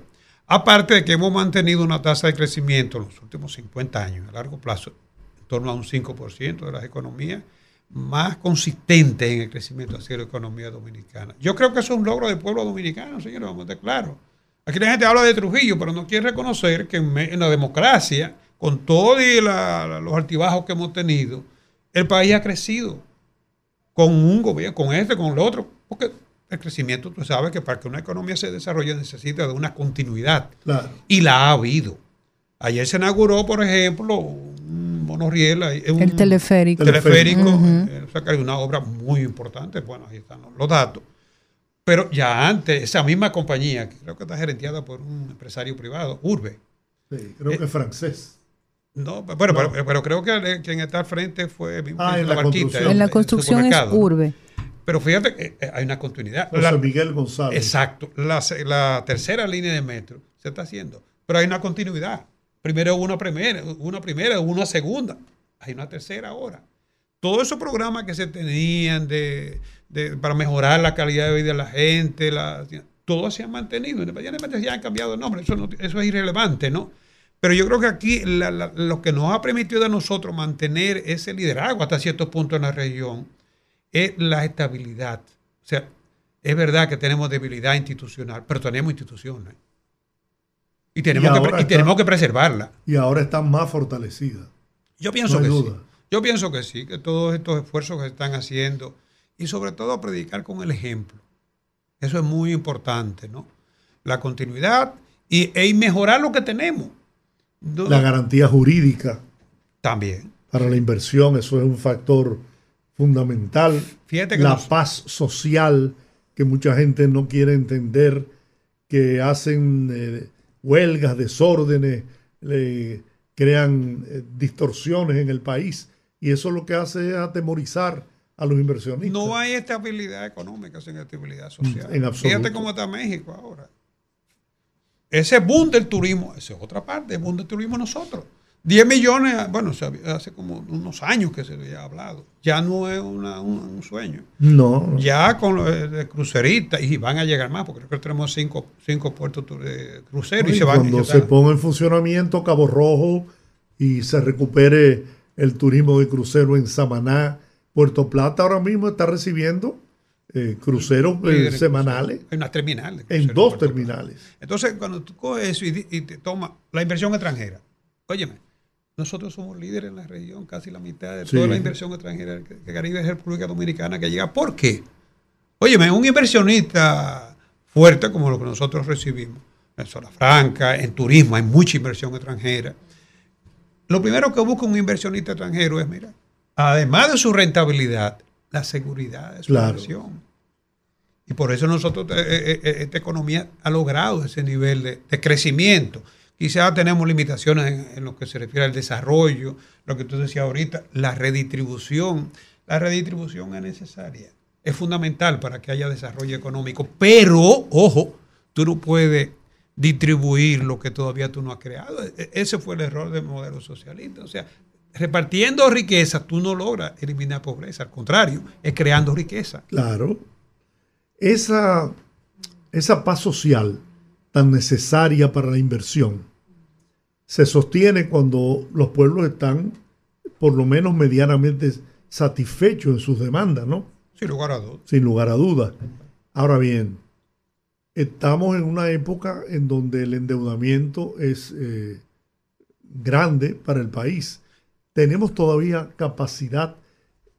Y, te digo esto porque los subsidios, por ejemplo, al combustible, a la energía eléctrica, al transporte, han sido factores importantes para sostener y mantener esa paz social y que no se afecte a la familia dominicana. Pero ¿hasta dónde podemos seguir endeudando? Y la inflación fuera mayor, fuera más del doble sin los subsidios de recuerda el caso de Colombia, que aquí se introdució una reforma. Y, en la región, otros países también, ¿no? Pero el, gran problema, porque no hay nada que sea tan fuerte no tenga alguna debilidad. A veces tu mayor fortaleza es tu principal debilidad. Eh, una de las debilidades nuestras justamente son las finanzas públicas. En el largo, mediano plazo es difícil que nosotros este gobierno, cualquier gobierno pueda mantener esa situación. El Estado es el mayor empleador ahora mismo. No puede seguir siendo así. Casi 800 mil empleados. No es eficiente. Eh, y lo pagamos nosotros. Por cada contribuyente hay un promedio de 5 a 7 empleados públicos. Que lo pagamos nosotros. Exactamente. Entonces, eh, cuando se discute la teoría sobre la emplomanía pública, bueno, eh, ¿cuál es el Estado más fuerte? ¿El que tiene más carga o el que tiene menos carga? Cuanto menos carga tiene el Estado, más, más fuerte es. Pero el problema además es que en los últimos tiempos, como tiene tanta carga que implica en gasto corriente, oye, los presupuestos no tienen más del 12, el 13% de gasto de capital. Y el gasto de capital es más fácil de relegar además, porque los otros son compromisos de carga fija, ¿no? Aparte de que se ha agregado desde la pandemia, porque ahí fue una necesidad, pero muchos de los programas sociales después de la pandemia se ha habido que mantenerlo. Muchos subsidios entonces, tú no has logrado incrementar los ingresos, no has podido introducir una reforma fiscal. Entonces, no se puede, y al igual que va a ser con las finanzas personales, tú no puedes mantenerte gastando más que lo que te ingresa en el mediano o largo plazo. Tenemos todavía los mercados de valores abiertos. ¿eh? República Dominicana coloca una emisión y se la pelean. Y, somos un buen pagador. Prueba de ello, eh, eh, si, tú, si tú entras en default, no vas a conseguir los mercados, como le pasa a Argentina y a muchos países de la región. Pero tenemos buena calificación también crediticia. Incluso mejoró en estos últimos días. Pero todo eso, si tú sigues atesando la cuerda, se te puede romper. Ya el 28% del presupuesto se va a pagar intereses de la deuda. Y eso, ese es el límite. El límite de tu deuda, ¿sabes cuál es? Tu capacidad de pago. No es el coeficiente. A mí ese coeficiente de deuda PBI es verdad que está, todavía no es alarmante, que está por bajó incluso porque el producto creció más rápido. Bajó en términos relativos, ¿eh?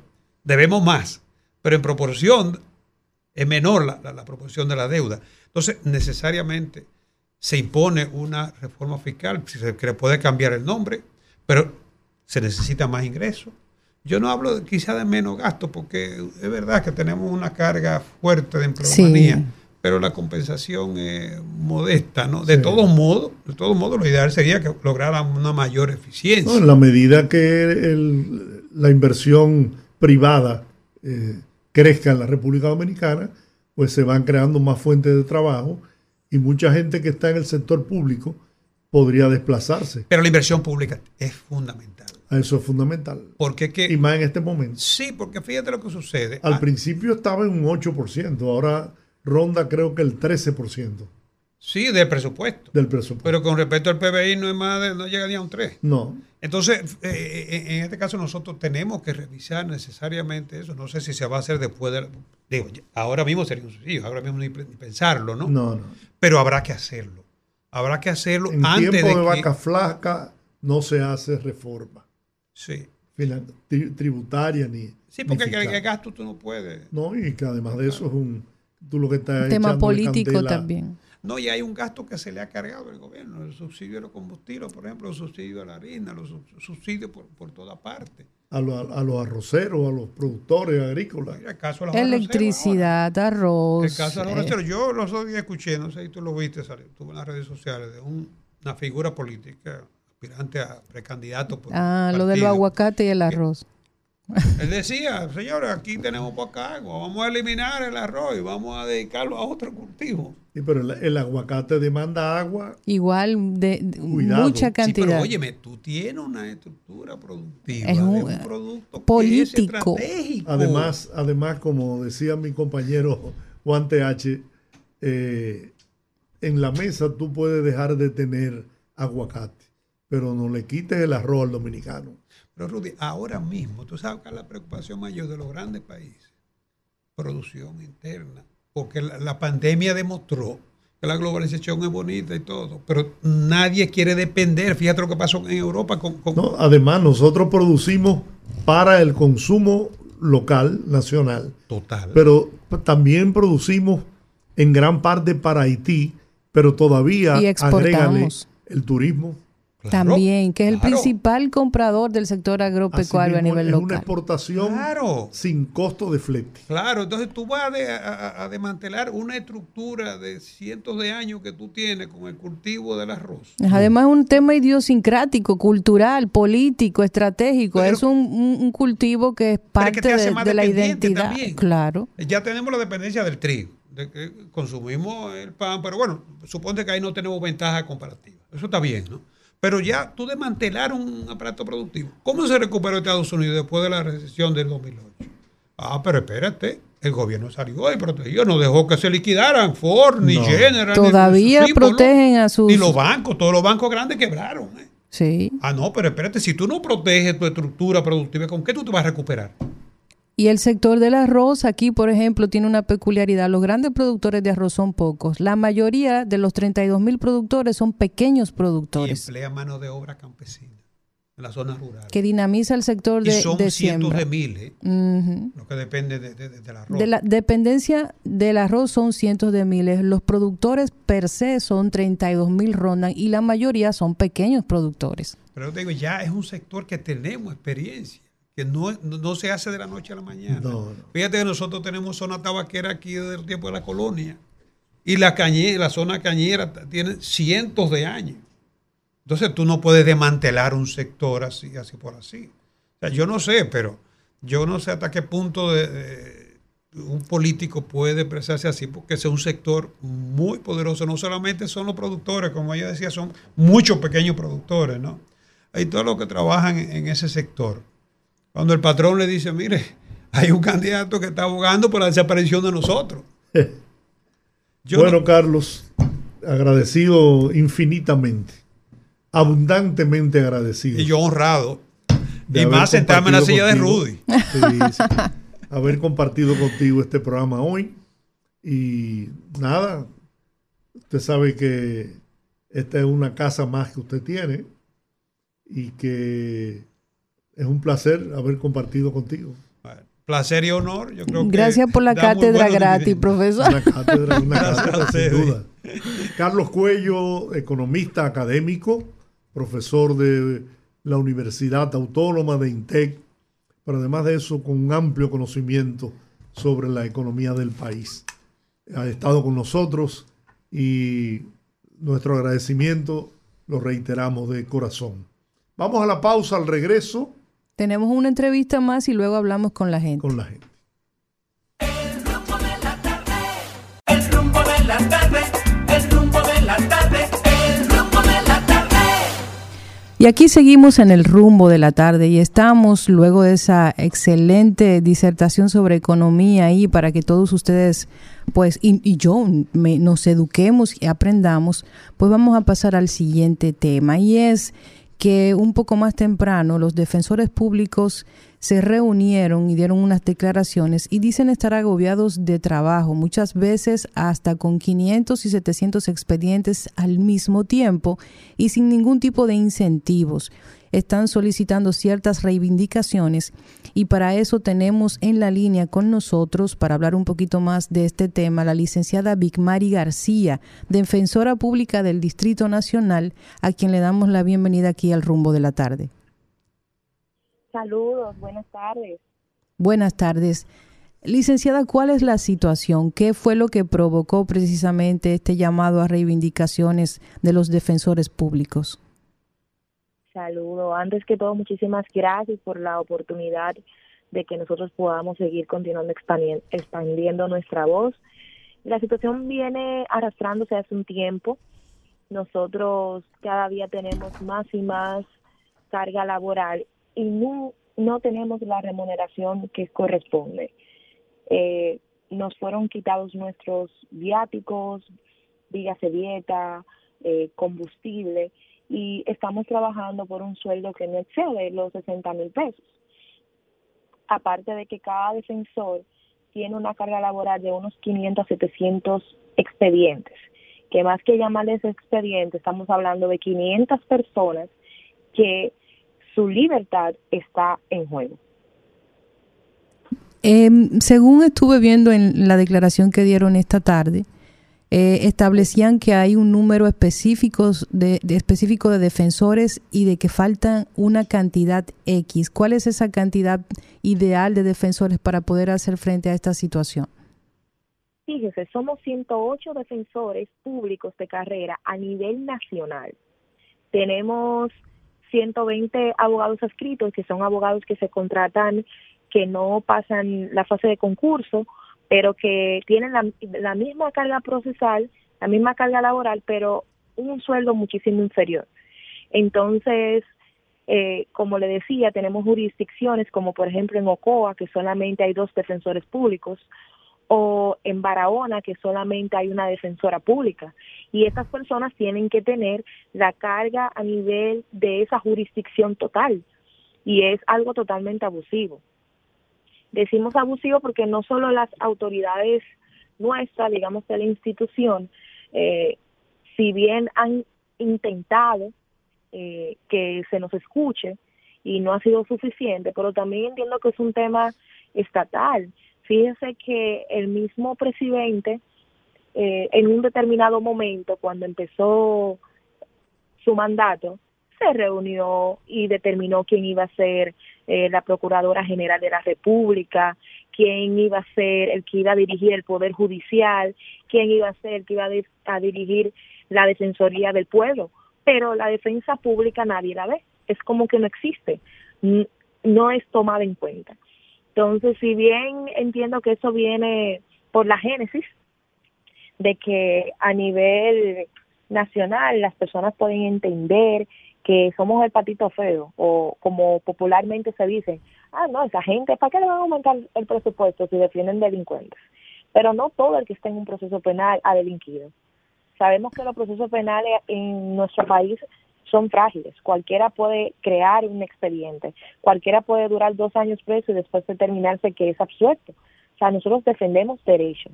Después de la vida, el derecho más importante es la libertad y el debido proceso es lo que nosotros siempre eh, hemos hemos realizado con un alto estándar de calidad. Tenemos el 80% de los casos penales a nivel nacional. Imagínense eso. Si nosotros no paralizamos un día, colapsa el sistema. ¿Esto cómo influye, por ejemplo, en la capacidad de, de asumir diferentes eh, casos me imagino que esto está directamente vinculado con el tema de, cómo los procesos caminan. Efectivamente. Eh, en un día, la agenda de un defensor pueden ser 10 y 15, 15 audiencias en distintas instancias, desde medida de coerción, pero eh, bien, estoy aquí en medida de coerción conociendo un robo, pero salgo a una audiencia preliminar a conocer un caso de droga, pero entonces llego a juicio de fondo a conocer un proceso de otro tipo penal. Imagínense ese cambio drástico y rápido que se debe de hacer en un alto estándar de calidad, sabiendo que tienes que dar la milla extra porque esa la libertad de esa persona, o sea, depende del buen trabajo que tú hagas. Entonces no tienes el tiempo para hacer un análisis adecuado del caso, de ver cuáles pruebas tú puedes puedes aportar o no, porque todo es como a vapor. ¿Qué es lo que sucede con el tema que ustedes también mencionaron de, mencionaron de los concursos de promoción que están supuestos a convocarse cada dos años? Así es. Nosotros estamos divididos por categoría, es decir, defensor 1, defensor 2 y defensor categoría 3. El plus de cada categoría es un aumento que oxida a unos 10 mil pesos de salario. Sin embargo, tenemos más de tres años, que no se, más de tres, muchísimo más, que no se hace eh, ese, ese aumento de categoría. Tenemos defensores públicos que entraron hace siete años, seis años, que al día de hoy deberían de ser categoría 3, pero siguen siendo categoría 1. Y todo esto dicen que no se puede hacer el concurso de aumento de categoría por la falta de presupuesto. Porque evidentemente si aumentas de categoría afecta el presupuesto porque el sueldo debe de aumentar. Entonces esa siempre ha sido la excusa o, ese paro que ha tenido la institución y realmente nosotros necesitamos que seamos escuchados, porque siempre hemos sido la voz de aquellos que no tienen voz, pero esta vez ya toca que nosotros seamos nuestra propia voz. ¿Ustedes dependen de qué institución? ¿Procuraduría General de la República? ¿Suprema Corte de Justicia? No, mire, antes del 2010 la defensa pública era como un brazo del Poder Judicial. En el 2010 nos independizamos e incluso eh, es una institución de carácter constitucional, porque la Constitución así lo respalda, y estábamos atados al Ministerio de Administración Pública, el MAP. El MAP, eh, eh, digamos que nos hizo un poquito la vida cuesta arriba, y es en enero de este año que el Tribunal Constitucional nos dio la autonomía financiera para que la institución se regule por sí misma, pero eh, imagínense, regularse por sí misma y aún más cuesta arriba con un presupuesto tan mínimo.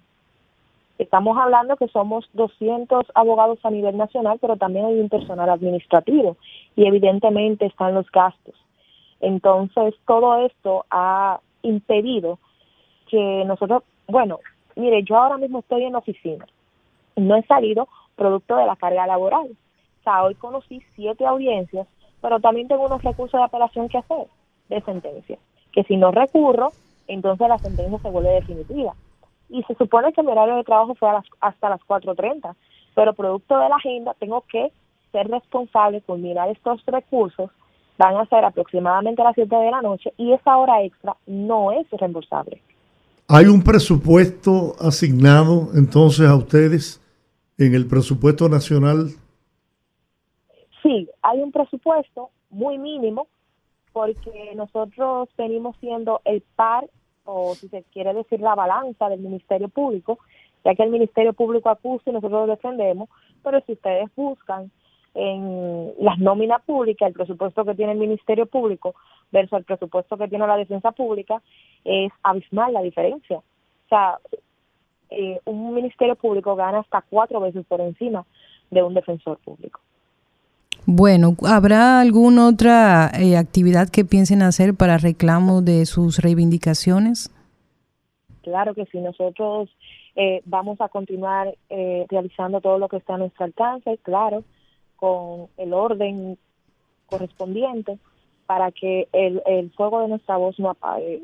Pensamos hacer paros frente al Palacio Nacional de ser necesario, porque necesitamos que incluso eh, Poder Ejecutivo nos dé la oportunidad de una reunión, de vernos, porque lo ha hecho con los demás, con los demás semejantes, con el, el único que no lo ha hecho, con la defensa pública. Bueno, pues ahí está la situación. Le agradecemos a la licenciada Mari García, defensora pública del Distrito Nacional, por haber dado estos minutos al rumbo de la tarde. Muchas gracias. Les agradezco a ustedes, muy amables. Bueno, vamos a recibir las llamadas de la gente. Así es. Conectando con la gente, que el pueblo hable en el rumbo de la tarde.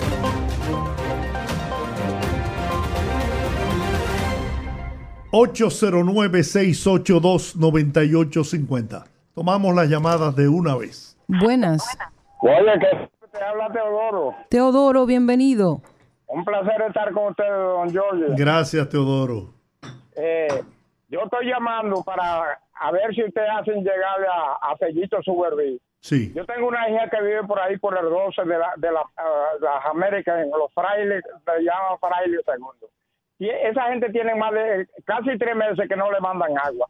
Eso es increíble, como está esa hija mía. Eh, la- la- un señor que tiene una bomba sumergible que le vende a veces 250 pesos de agua. Eso, eh, no puede seguir así. Ellos pagan su servicio. ¿Qué es lo que le pasa, Fellito? Que no le manda agua a esa gente por ahí. A los frailes segundo. Ha- ha- Hagan el favor ustedes de ver si se comunican con él. Vamos a ver. Que le manden agua por ahí a esa gente. Vamos a llamar a, a la cash. Lo hacemos siempre, pero Sí, vamos a insistir. Ustedes siempre me dan esa ayuda. Aquí donde yo vivo, que yo siempre llamaba, por lo menos le están mandando, el domingo mandan un poquito, que uno con una bomba de esa, uno jala un poco de agua. Sí. Y los jueves ellos la están mandando. Pero esa hija mía está desesperada por ahí. La- no ella Los frailes El- segundo. el- los fra- frailes segundo. El barrio entero está desesperado, don Jorge. No se preocupe, que vamos a insistir. Muy bien, Teodoro, y, gracias. gracias. Gracias por la sintonía. Buenas, rumbo de la tarde. Buenas tardes. Adelante. Sí, miren, yo, yo como que veo que la gente se, o sea, como que la gente se queja de que no hay agua, y es verdad que hay sequía.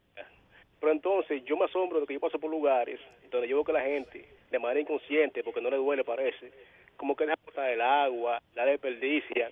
Entonces, no es culpa del que está, del que, del que pasó, ni el que viene. Es culpa del ciudadano que muchas veces es inconsciente ante todo el que se desperdicia. Muchas gracias por su opinión y por la sintonía. Buenas, rumbo de la tarde. Saludos, buenas. Buenas, adelante. Desde que ustedes estaban haciendo referencia al, al- a lo económico, Sí, eh, tú tienes mucha razón. eh, no sé cómo es tu nombre. Olga Almanzar. Almanzar. Sí, Es que la economía ha crecido. Sí, eh, estamos en crecimiento. Eh, que todo el mundo dice el gobierno está trabajando. Pero señores, en el 2020 el señor presidente cogió el mando y una libra de cerdo costaba 75 cent- pesos. Hoy, hoy cuesta 150 pesos y el ciudadano sigue cobrando los mismos centavos y así no, el crecimiento debe sentirlo el bolsillo del pueblo, que es el que el que está pagando las consecuencias de la escalada alcista. muchas gracias por su opinión. 809-682-9850. Repito, 809-682-9850. Las internacionales sin cargos en el 1-833-380-0062. Buenas, rumbo de la tarde. Buenas tardes. De caramba, a ver si el presidente Abinader, su paquete económico en su plan para este 2023, posible 2024, incluye lo que es la eliminación de la exención contributiva que supera los 34.650 pesos para aquellas personas que pagan impuestos sobre la renta, los asalariados. Dios lo oiga.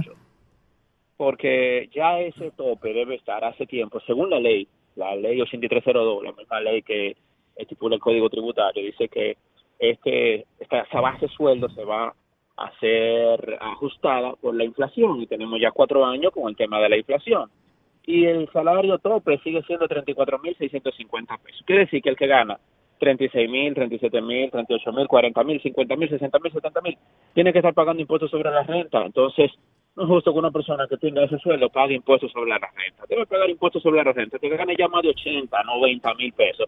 Porque 60, 70 mil pesos aquí no dan para nada. Así ¿Cuándo que es. vamos a ajustar eso, el salario, por, por para que no le pague el sueldo? Increíble que una persona que gane 40 mil pesos tenga que pagar impuestos sobre la renta 1.500 pesos, 1.600 pesos, que le pueden servir para la comida de su familia, que, que, que cada día encarece más. ¿Cuánto está la canasta familiar? Ahí es donde tiene que el, el gobierno hacer un análisis. La canasta está en 70 mil pesos según el Banco Central, la última revisión de trimestre que yo hice. Entonces, como persona te gana 40 mil pesos y la canasta está en 70, tienes que pagar impuestos sobre la renta. No, que no es un no es un, por ese mismo gobierno, yo no entiendo. no es un salario de lujo y no debería considerarse un salario un salario de lujo. Buenas, rumbo de la tarde. Buenas tardes, Olga. ¿Cómo está ese poderoso? Todo bien. Georgie, Hola, ¿cómo estás? y gracias a Dios que Rudy salió con fortaleza. Sí, señor. Está allá dándose paseíto en los pasillos de Sedimat. Amén. Fijaos bien, el señor del fútbol tiene tres años en campaña. O sea, tres años no, dos años y nueve meses. Y una manifestación que debió de ser local, la convirtió en una manifestación nacional. Había guagua de Barahona, de Asua, Baní, San Cristóbal y todos los pueblos aledaños, del este entero y del norte también. Claro que había una multitud bastante buena, pero no para ellos darse el lujo de que ya están ganados. No, mi hermano. El señor presidente de la República todavía no ha movido ni siquiera un pie. ¿Por qué? Porque es una persona civilita y sabe respetar todos los preceptos que emana la Junta. Pero tenemos una Junta que es un poco flexible, no voy a decir blandengue, pero es flexible con la gente que ellos creen que deben de ser flexibles. Si hubiese sido la oposición que hubiese hecho esa manifestación, de una vez lo hubieran tildado de todo lo que ellos dicen. Pero como hay que soportarle a ellos todas las violaciones que ellos quieran, está bien, no hay problema. El problema es que ellos, en su eslogan de campaña, decían que más trabajo para la juventud. Pero señor, si usted fue que le quitó todo los trabajo a la juventud, y usted sabe que yo lo he dicho muchísimas veces, entonces hay que respetar a este pueblo.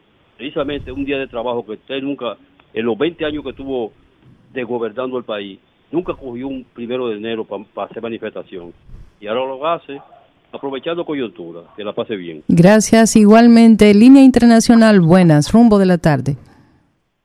Sí, muy buenas tardes, Olga, don Georgie. Hola, From New York. desde Hola. New York. Sí, señor. Cuéntenos. Eh, viendo los diferentes personajes que conforman lo que es la FUPU, cantando ya victoria, de que ya ellos ganaron prácticamente, dicen, por la marcha que hicieron ayer, pero oh sorpresa la mía, cuando veo hoy en las redes, no sé si ustedes lo han visto, varias personas de la misma marcha diciendo que hicieron un pacto con el demonio porque fueron a esa marcha por 500 pesos o 1500 pesos, no, no recuerdo bien el monto que le dieron. Ahí se ve la manipulación que acostumbra eh, hacer el doctor Fernández. Como sigue haciendo, manipulando con el estómago y con la ignorancia de muchos dominicanos con el, eh, el asunto de los altos precios de la canasta básica. Da pena y la un hombre con tantas luces tenga tanta sombra, porque cuánta sombra, cuánta demagogia y qué tan bajo ha llegado el doctor Fernández para posicionarse en la política dominicana. Pasen buenas noches. Gracias, compatriota, allá en la ciudad de Nueva York. La última llamada. Buenas, rumbo de la tarde. Sí, buenas tardes. Rumbo de la tarde. Adelante, sí. Sí, muy buenas. Yo quiero contrarrestar las dos últimas eh, presentaciones de los dos señores que hablaron. En primer lugar, la marcha de ayer no se le dio un peso a nadie. En esa marcha no se dio ni una alita frita. Todos los que fueron allí fueron motivados y son militantes. Ahí se movilizaron personas de cada rincón de nuestro país y esas personas, que yo soy testigo, prepararon su comida la madrugada de ese mismo día. Ahí no se le pagó a nadie. y participé en la marcha y no vi dándole un picapollo a nadie tampoco. Por otro lado, en el discurso del, del presidente Fernández, habló sobre la juventud. Y es falso que el presidente Fernández haya quitado eh, empleo a los jóvenes. El, el presidente Fernández es el que más inversión ha hecho en la educación superior y una muestra de esto es el ITLA y todas y todas las sedes de la Universidad Autónoma de Santo Domingo que están en, a nivel nacional. Así que ya podrán dejar de decir que la fuerza del pueblo no tiene estructura. Ayer quedó completamente demostrado. Ese 5% que peyorativamente se nos acusaba todo el tiempo ha crecido como el arroz. Ya tenemos más de un 26% y lo demostraremos en las próximas encuestas y en las próximas urnas. Muy bien. Muchas gracias por su Gracias por estar en sintonía. Terminamos con esta llamada, nos pasamos, pero bueno, esa es la democracia de este programa. Señores, hasta mañana. Dios les bendiga. Rumba 98.5, una emisora RCC Media.